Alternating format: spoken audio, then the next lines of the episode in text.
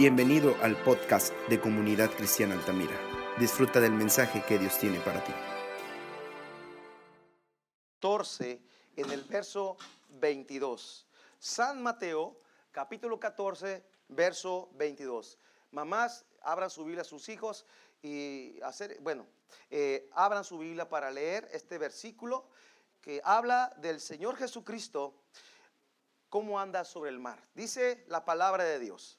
Enseguida Jesús hizo a sus discípulos entrar en la barca e ir delante de él a la otra ribera. Entre tanto que él despedía a la multitud. Despedida la multitud, subió al monte a orar aparte. Jesús subió al monte a orar aparte. O sea, solo. Y cuando llegó la noche, estaba allí solo y ya la barca estaba en medio del mar azotada por las olas, porque el viento era contrario, mas a la cuarta vigilia de la noche vino, vino Jesús a ellos andando sobre el mar. Y los discípulos, viéndole andar sobre el mar, se turbaron diciendo, un fantasma. Y dieron voces de miedo. Pero enseguida Jesús les habló diciendo, tener ánimo, yo soy, no temas. Entonces le respondió Pedro y dijo, si eres tú, manda que yo vaya sobre ti, sobre las aguas. Jesús le dijo, ven, descendiendo Pedro de la barca, andaba sobre las aguas para ir a Jesús. Pero al ver el fuerte viento, tuvo miedo. ¿Qué tuvo?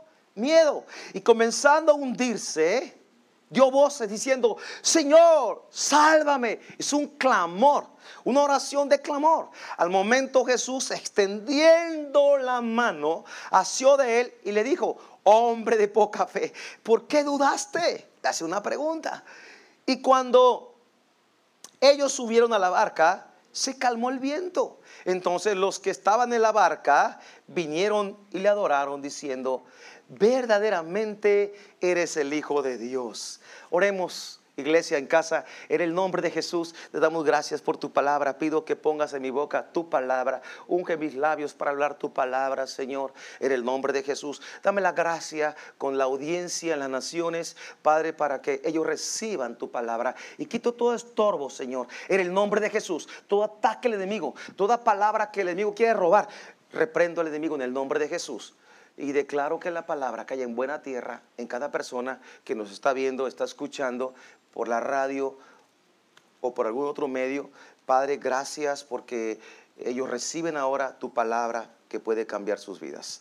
Amén y amén. Aquí encontramos un pasaje tan hermoso que muy apropiado para este tiempo, donde vemos que Jesucristo, primeramente él tiene una tiene bueno, ahí vemos que él tenía una costumbre orar oraba solas. Él tenía tiempo de oración, intimidad con el Padre. Aunque Jesús sabemos que es Dios, cuando vino a la tierra vino en forma de hombre, tomando forma de siervo, dice la palabra. Y él tenía que orar. Cosa que nos enseña, tenemos que orar. Son tiempos de orar, son tiempos de clamar, son tiempos de estar buscando su presencia. Ahora en este tiempo en que muchas naciones están en cuarentena, 40 días, eh, ahora sí que en casa, pues es un tiempo de buscar la presencia de Dios. El número 40 habla de, prueba. Es un tiempo de prueba, pero un, tiempo de prueba para fortalecer nuestra fe. Ahorita por la mañana me comuniqué con unos amigos que están en España y las Canarias son de acá de Tampico. Y yo, eh, ellos me platican que ya llevan un buen tiempo en cuarentena y aún eh, eh, siguen batallando la nación con este virus. Pero sé que Dios tiene un plan perfecto. Vi a la familia unida, vi al matrimonio y escuchando la palabra. Yo les hablé para darles una palabra de ánimo y yo creo que hay muchas personas en varias partes del mundo quizás esperando una palabra de parte de Dios de ánimo, de fe. Bien, aquí Jesús estaba orando. Sabemos que Jesús sigue orando el día de hoy. Jesús oró por Pedro. ¿Se acuerdan que Pedro, este mismo Pedro, antes de que Jesús fuera a la cruz, eh, Pedro dijo, Señor, yo no te voy a negar jamás, yo no te voy a dejar, yo voy contigo hasta la muerte. Y Jesús le dijo, no, Pedro, mira, me vas a negar. Me vas a negar tres veces. Pero ¿sabes qué, Pedro? Ahí está la palabra de parte de Dios. Yo he rogado al Padre para que tu fe no falte. Yo he rogado al Padre para que tu fe no falte. Me gusta eso de parte de Jesús. Él está orando por la humanidad, para que la fe no falte. Él está orando por ti, mujer, por ti, varón, por ti, hombre que estás hospitalizado, para que tu fe no falte, para que tú tengas confianza que el Dios que tenemos es un Dios sanador, es un Dios que sana, es Jehová Rafa, nuestro sanador. Es que Jesús sigue orando por nosotros, sigue intercediendo. Ahora, también podemos ver aquí que la barca estaba azotada por olas, un viento que era contrario. Hoy día la humanidad, no solamente nosotros, la humanidad entera está recibiendo vientos contrarios, vientos de dificultad, vientos, vientos que traen enfermedad, un virus, pero sé que hay muchas enfermedades de las cuales adolece la humanidad. Hay mucho cáncer, hay sida, hay muchas enfermedades que para el hombre son incurables.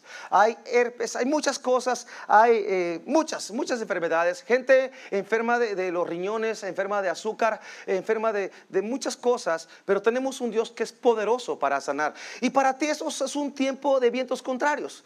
O algunos están pasando problemas financieros, económicos, porque quizás en tu país ya llegó esta ola de, de la recesión, está llegando producto de esta situación que está ocurriendo hoy, donde donde eh, las, tierras, las tiendas están cerradas, eh, los trabajos quizás te han liquidado, te han mandado a tu casa a descansar y no gozas de sueldo y ya estás necesitando recursos en tu bolsillo. Bueno, quizás ahí hay vientos contrarios, pero Dios tiene una salida para ti. Porque dice la Biblia que respiro y liberación de alguna parte vendrá para tu vida, como le ocurrió a los judíos cuando tenían un, un decreto contra ellos. Quizás el diablo quiere, quiere matar la humanidad, de hecho quiere, pero tenemos un Dios que guarda y nos protege. Él está con nosotros y aunque vengan vientos contrarios, Dios tiene el poder para con su voz aquietar los vientos que son contrarios. Pero hay algo, tenemos que clamar al Señor, tenemos que tener poder, fe en su palabra, fe en su persona, fe que Él es nuestro Dios. Amén. Que Él es nuestro Dios todopoderoso. Ahí en tu casa di amén. Sí, Señor. Yo tengo un Dios poderoso. Tengo un Dios que es grande, grande, grande, grandísimo. Hoy, hoy tenemos una palabra de parte de Dios que va a transformar nuestra vida. Porque esta palabra cambia vidas. Cambia vidas. La fe viene por el oír. Y el oír la palabra de Dios.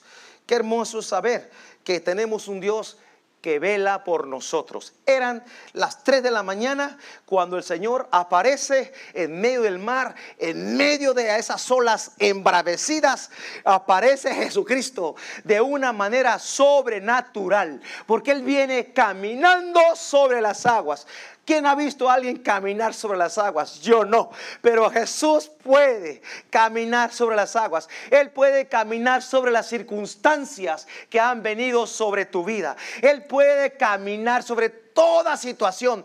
Para Él, eh, la fuerza de gravedad Ahí Él la tiene bajo su control. Ahora sí, la tiene bajo sus pies. Él no se hundió. El agua no hundió a Jesús. Pero entonces viendo los discípulos a Jesús, no sabían que era Jesús. Y dijeron, un fantasma. Y eso ocurre cuando hay temor en nosotros. Ellos estaban atemorizados, estaban empanicados. Y cuando estamos atemorizados o empanicados, como hoy día muchas personas así están, ven cosas que no son, ven exageraciones, ven cosas que no son. Dicen, un fantasma. No, no, no, no es un fantasma.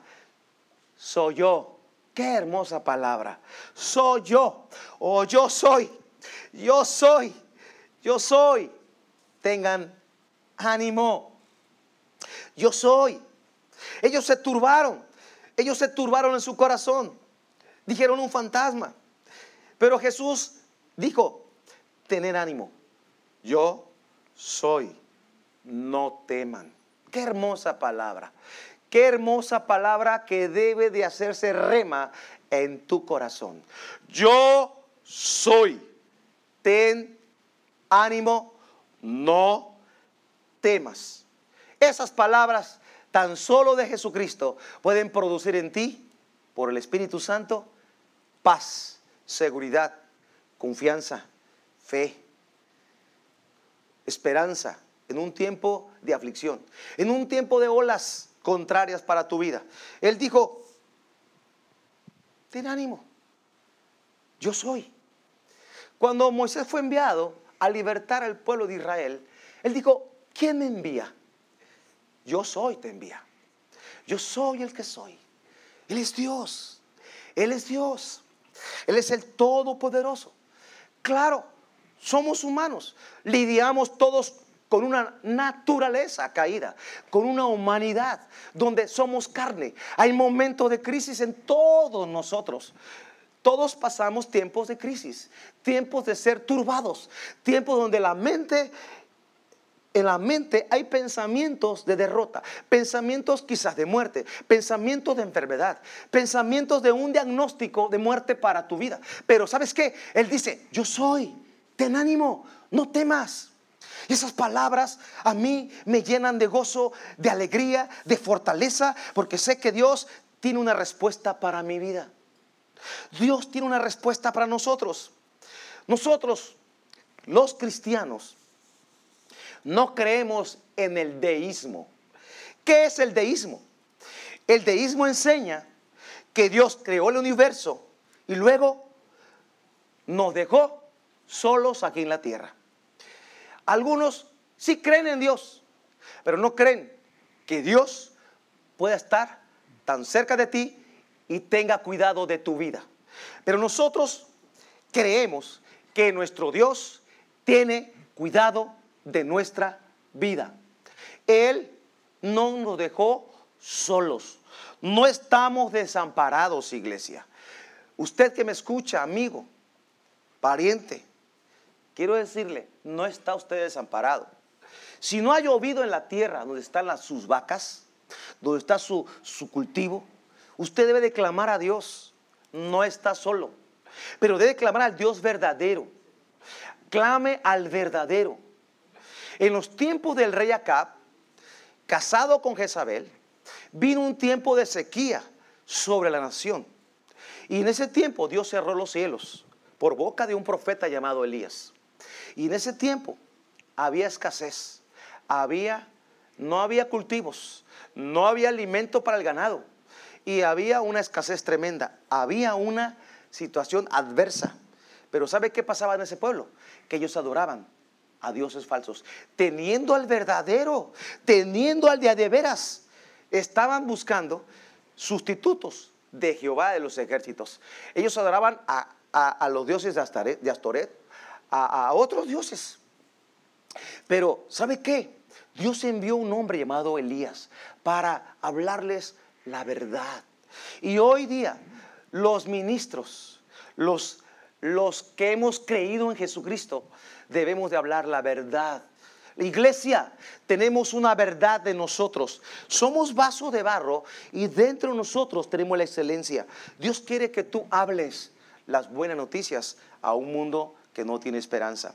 En el Salmo 34, verso 15, dice la escritura, mira lo que dice Dios. Los ojos de Jehová están sobre los justos y atentos sus oídos al clamor de ellos. Mira lo que dice la palabra. Salmo 34, 15. Los ojos de Jehová, los ojos del Señor están sobre los justos. ¿Quiénes son los justos? Los que han sido justificados por la fe en Jesucristo. Mis amados, los que estamos bajo pacto, nos pueden venir dificultades, porque dice la escritura, en el mundo tendrán aflicción, pero confiad, yo he vencido al mundo. Sí vendrán dificultades, pero tenemos a Dios de nuestro lado. Tenemos al Señor de nuestro lado. Mire Pedro lo que hizo cuando vio a Jesús caminar sobre las aguas. Si eres tú, Señor, manda que yo camine sobre las aguas. Jesús dijo, ven, ven, camina sobre las aguas. Cuando confiamos en Dios, cuando confiamos en su palabra, en sus promesas, vamos a caminar sobre las aguas. Vamos a caminar en lo sobrenatural de Dios. Pedro caminó sobre las aguas. Y sabe que en una ocasión yo tuve una guerra por muchos tiempo, varios meses, quizá 24 meses, quizá 36 meses, fueron más de un año de estar orando, de estar clamando por una persona, para que Dios tocara a esa persona, la cual amo mucho. Y entonces, y yo oraba de una manera, oraba de otra, clamaba a Dios, ayunaba, oraba. de muchas maneras, yo no dormía mucho, eh, tenía mucha aflicción en mi corazón, pero con oración. Aflicción con oración trae paz. Y, y lloraba eh, en las reuniones, eh, de estar clamando a Dios, Dios ten piedad, ten misericordia, y pedí todo eso. Y en una ocasión Dios me dio una revelación en sueños, Dios me dio un sueño donde yo caminaba sobre las aguas. No caminaba solamente, corría sobre las aguas. Me vi como en el río Pano con el río Tamesí, no sé, había árboles por los lados y una, una laguna así. Caminaba, corría sobre las aguas. Y Dios me reveló a esa persona, ya la he liberado. Y me dio tanta paz saber que Dios de manera sobrenatural puede transformar una vida. Nosotros no podemos cambiar a nadie, pero el Espíritu Santo que mora en nosotros sí puede cambiar vidas. Pedro caminó sobre las aguas, pero al ver el fuerte viento, tuvo miedo y comenzó a hundirse. El asunto, ¿sabe cuál es, iglesia? Que cuando estamos en situaciones adversas, si confiamos en Dios, empezamos a ver la gloria de Dios, pero cuando vemos las circunstancias, estos ojitos y esta cabeza empiezan a traicionarnos. La Biblia dice, no por vista, es por fe. Las cosas que se ven son temporales. Las aflicciones, las olas son contrarias, son temporales. Pero lo que no se ve es eterno. Las cosas que se ven son temporales, pero las que no se ven son eternas. Ahora, dice la escritura que hay una leve tribulación. Esto que está pasando es una leve tribulación, pero nos espera un eterno peso de gloria. Qué hermoso. Ahora, Pedro empezó a hundirse, pero ¿sabe qué? Jesús no lo dejó hundido, no dejó que se ahogara. Y dice la escritura, aunque pases por las aguas, no te vas a ahogar. Aunque pases por el fuego, no te vas a quemar. Dios tiene promesa para nosotros que somos de su pueblo. Aun cuando tu fe llega a fallar, llega a menguar, el Señor te va a tender la mano. Y Jesús dice en la escritura que sí le reprendió, pero dice que le extendió la mano a Pedro. Le extendió la mano. Y aun cuando tu fe empieza a fallar y te empieza a hundir, Dios extiende la mano y te levanta y luego te pone en lugar seguro. Fueron a la barca y los vientos se calmaron. Qué hermoso saber que Jesús debe de estar en nuestra barca. Jesús, nuestro Señor, debe estar en tu barca, debe estar en tu corazón, pero también en tu casa, porque cuando está en tu casa las cosas van a cambiar. Esos vientos que vienen contra ti se van a aplacar, porque cuando Jesús está contigo, Él reprende los vientos por su palabra. Él tiene un poder sobrenatural. Nuestro Dios es un Dios sobrenatural. Pero la iglesia, ¿qué creen? Somos el cuerpo de Cristo. La iglesia debe vivir en lo sobrenatural de Dios. ¿Por qué? Porque estamos conectados a la cabeza que es Jesús, el cual tiene el poder. De él, de él emana el poder. Él es la fuente de agua viva. Nuestro error, nuestro pecado es haber dejado la fuente verdadera y cavar nuestros propios pozos, buscar nuestras propias fuentes. Pero es un tiempo de volver los ojos al Señor. Es un tiempo de volver al Señor. Es un tiempo de volver nuestro corazón a Dios. Ahora es el tiempo, iglesia. Ahora es el tiempo, naciones, de que volvamos los ojos al Señor. Los vientos que han venido son contrarios. No temas. No temas, manada pequeña. Dios está contigo. No temas porque tu pastor te guarda y te protege. Él es nuestro pastor. Y sin duda, nada nos faltará. Quizás usted está en su casa y su alimento empieza a agotarse. Pues es tiempo de que vea la mano de Dios. Es tiempo de que vea los milagros de Dios. Porque Dios a usted le sostiene. A usted lo sostiene. Salmo 37, verso 24 dice, aunque tropiecen, nunca caerán. Porque el Señor los sostiene de la mano. Es cierto, el justo caerá siete veces, pero Dios lo va a levantar. Dios nos va a levantar, aunque tropieces, aunque tú caigas, el Señor te tiende la mano y te levanta. Él es quien nos sostiene con su mano derecha. Él me ha tomado de su mano derecha. Levanta tu mano, dile a Dios, sosténme, Señor. Sosténme. Sosténme con tu mano. Ahí en tu casa levanta tu mano y estrecha la mano del Señor. Él tiende hacia ti su mano. Su mano no es pequeña. Su mano es muy grande. La humanidad está en el hueco de su mano. Es el Dios que tenemos. Un Dios poderoso, grande, fuerte, grande, poderosísimo. Con nosotros, mis amados, no está, no está el brazo de carne, está el brazo poderoso de Dios. Y su brazo para la iglesia no se ha cortado. Recibe estas palabras de parte de Dios, que sean como un ungüento para tu corazón. Recibe la unción del Espíritu Santo. Recibe una impartición de parte del cielo para tu vida. En este momento, ahí donde estás, ahí en tu casa, ahí en tu cuarto, ahí en tu habitación, ahí en tu sala, el Señor quiere ministrar tu corazón. Cuando Jesús sube a tu barca, todo va a cambiar. Todo está cambiando porque Cristo está viniendo a nuestra vida. Cuando Cristo vino, vino a mi vida, todo cambió, todo cambió. ¿Cuántos quieren que Jesús suba a su barca? De los que me, están viendo por internet o estás escuchando por la radio o estás escuchando por Spotify. ¿Cuántos quieren que Jesús suba a su barca? Dile a Dios, sube a mi barca, Señor. Ven a mi corazón. Jesús te dice esta mañana o en esta hora que escuches este video o veas o lo veas o lo escuches, Dice en San Juan 14, 27, la paz os dejo, mi paz os doy, no como el mundo la da, yo te la doy. No se turbe tu corazón ni tengas miedo. Mis amados, la Biblia da testimonio de los milagros de Dios de provisión. Por ejemplo, en Primera de Reyes, capítulo 17, eh, en los tiempos en que vino el profeta Elías, eh, él, mismo profetizó que vendría una gran sequía. Y vino, porque Dios le puso en su boca esa palabra.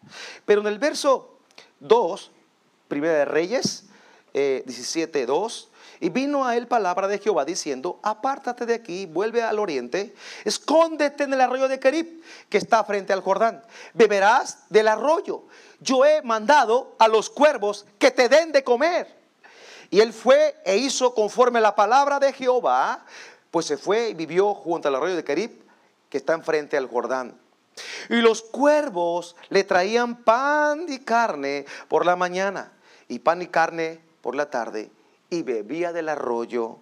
Pasados algunos días se secó el arroyo porque no había llovido sobre la tierra. Y cuando se secó el arroyo, Dios da otra palabra a su, a su siervo. Mira, cuando aún venga la escasez, pudiera venir una escasez, pudiera ser, porque eh, según los, los economistas eh, puede venir una recesión sobre el mundo, pero confiad. Yo he vencido al mundo, Jesús dijo. Y sabes qué? Vamos a confiar en lo sobrenatural de Dios. Vamos a confiar de que a tu casa llegarán los cuervos y llevarán ese alimento y habrá agua para ti. Habrá pan y agua para tu vida. Habrá maná del cielo para ti. Tu corazón se va a ensanchar en fe. Cuando salgas de ese tiempo que estás en cuarentena, tú saldrás fortalecido en la presencia de Dios para enfrentar un mundo hostil, un mundo lleno de maldad. Pero tu corazón va a estar lleno de la paz y de la presencia de Dios, lleno de bondad y lleno de amor de parte de Jesús. El Señor está con nosotros. El profeta Elías eh, recibe una palabra de parte de Dios. Mira, Elías, ahora ve a Zarepta. Hay una viuda que yo le he dado instrucción para que te dé alimento, para que te sostenga. Y llega Elías, en el, eh, eh, llega Elías con la viuda Zarepta en el 1 de Reyes 17, verso 8 en adelante, y dice que él llegó, se levantó, obedeció al Señor. Tienes que obedecer a Dios cuando dé una palabra a tu vida, cuando no tiene sentido esa palabra. ¿Cómo que una viuda tendrá para mí provisión? Una viuda? Bueno, voy a obedecer. Va el profeta y este testimonio es para nosotros hoy. De quien tú menos esperas, Dios va a usar para traer provisión a tu vida.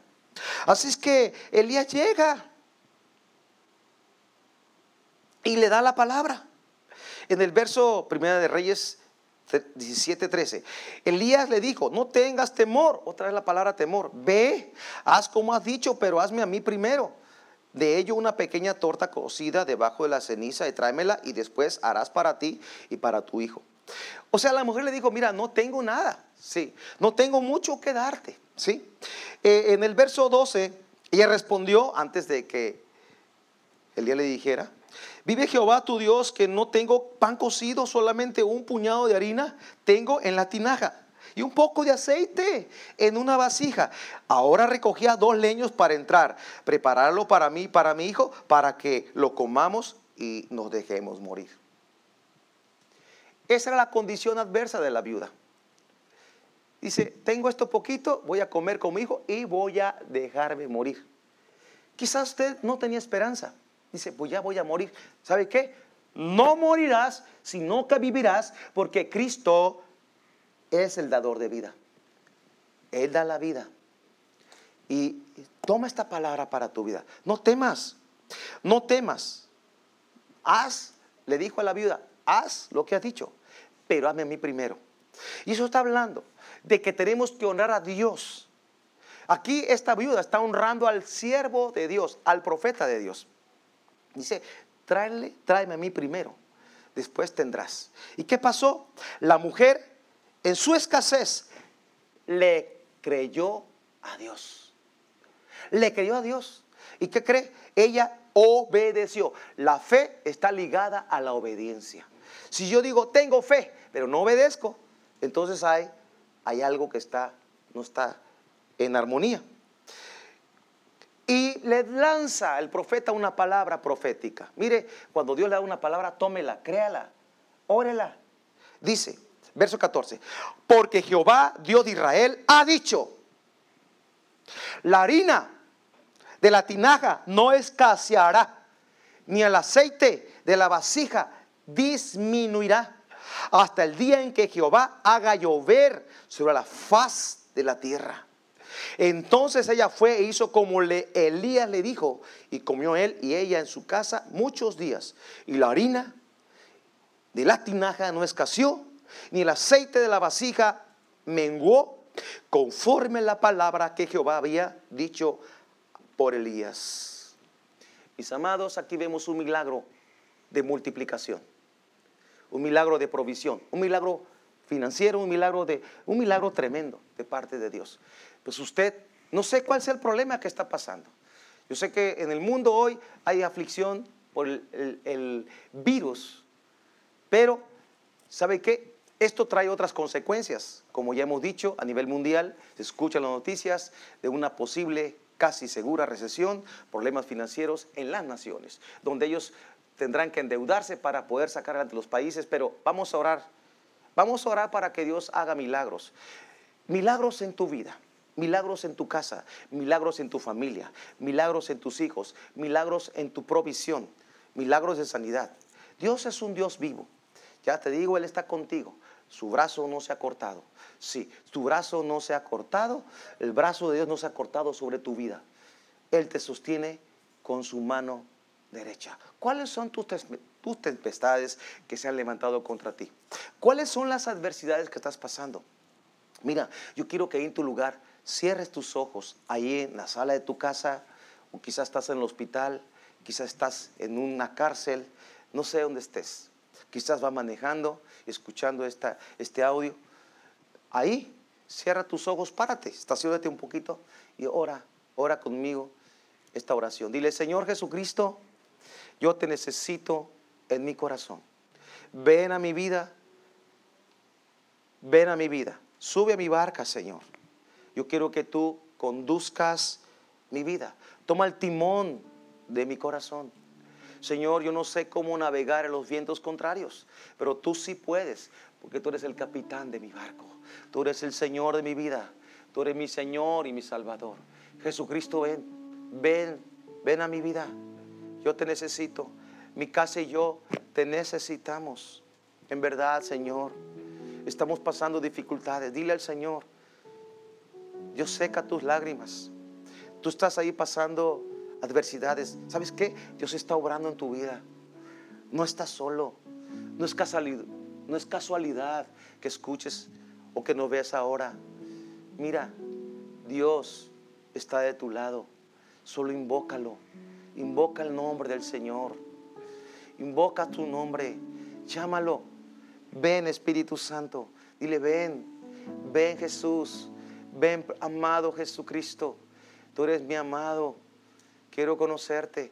Si usted no le ha entregado su vida a Jesús, si usted dice, no sé de qué está hablando este hombre, dígale a Jesús, quiero conocerte.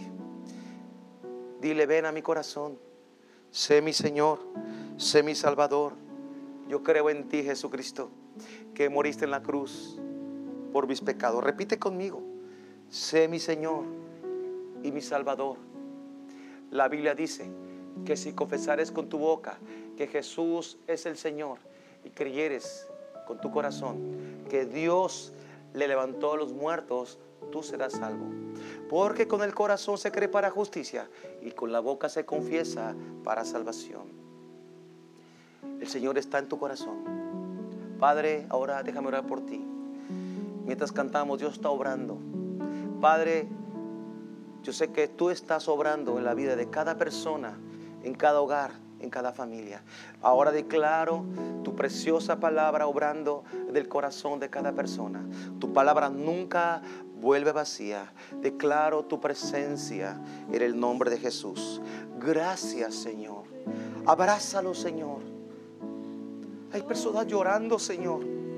Hay personas sin esperanza. Hay personas que tienen familiares muy enfermos. Quizás no puedan ni tocarlos. Extiende tu mano sobre esa persona que está enferma. Quizás no puedas tocarla por este virus, pero Dios sí puede tocarle. Porque Dios es el Señor. Él habla. La enfermedad se sujeta a su autoridad. Ahora declaramos en el nombre de Jesús, toda enfermedad, todo virus se sujeta al nombre de Jesús. Sale de esos cuerpos. Los cuerpos son sanos en el nombre de Jesús. Oramos por aquellos enfermos de cáncer. Padre, declaramos sanidad sobre nuestros hermanos en la congregación que sabemos que están enfermos de alguna situación, están pasando dificultad.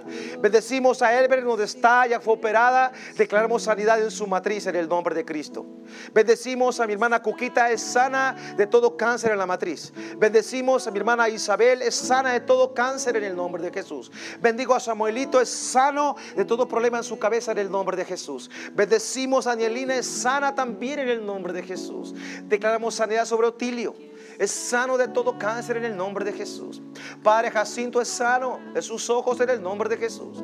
Padre, declaramos sanidad sobre cada persona que está hospitalizada. No sabemos sus nombres, pero ahora pedimos, envía tus ángeles ministradores para que los ministren ahí. Padre, en el nombre de Jesús, obra de manera sobrenatural en las naciones, en la tierra. Padre, muchos están enfrentando adversidades, olas que se levantan contra ellos, pero Padre, pedimos obra de manera sobrenatural, trayendo sanidad, trayendo libertad, trayendo milagros y prodigios en el nombre poderoso de Jesús. Padre, gracias por lo que has hecho y por lo que harás. Declaramos tu gloria manifestada en toda la tierra. Padre, gracias, porque la gloria postrera será aún mayor que la primera y veremos la gloria en toda la nación de la, tierra. Así como las aguas cubren la mar, así la gloria de Dios viene sobre la tierra. Señor, los hombres, las mujeres, los niños, los jóvenes correrán al pan, al vino, al aceite vendrán a la casa de Dios.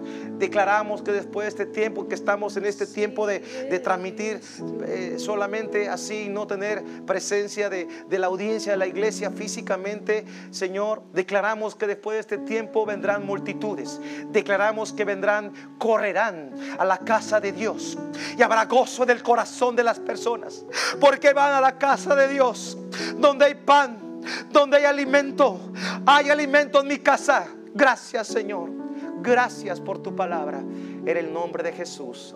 Amén y amén. Iglesia, ahí en tu casa, quiero que hagamos algo más. Quiero que usted prepare esa ofrenda para Dios. En la iglesia tenemos la costumbre que ofrendamos al Señor. Damos diezmos y damos ofrenda. En cada reunión, en cada culto, eh, adoramos al Señor, alabamos al Señor y después eh, damos diezmos y ofrendas, promesas, eh, primicias. Así es que usted no está en la iglesia ahora porque está en su casa, pero quiero decirle que prepare una ofrenda, una, el diezmo que usted tiene ya por costumbre dar, prepárelo para el Señor. Lo puede traer a la iglesia o lo puede depositar a una cuenta que aparecerá en la página. Pero vamos a orar. Prepare su, diezmo, su ofrenda, diga, y vamos a orar. Padre, yo te pido que bendigas estos diezmos, estas ofrendas, estas promesas, estas primicias. Gracias, Señor. Bendice al dador alegre. Gracias, Dios, porque tu palabra dice, traigan los diezmos al alfolí y hay alimento en la casa. Probadme ahora en esto y van a ver si no abro la de los cielos y habrá sobreabundancia, habrá bendición. Gracias Dios por la iglesia fiel Gracias por ese remanente fiel. Gracias por cada obediente. Los bendecimos en el nombre de Jesús. Amén y amén. Bendiciones iglesia. Hasta la próxima.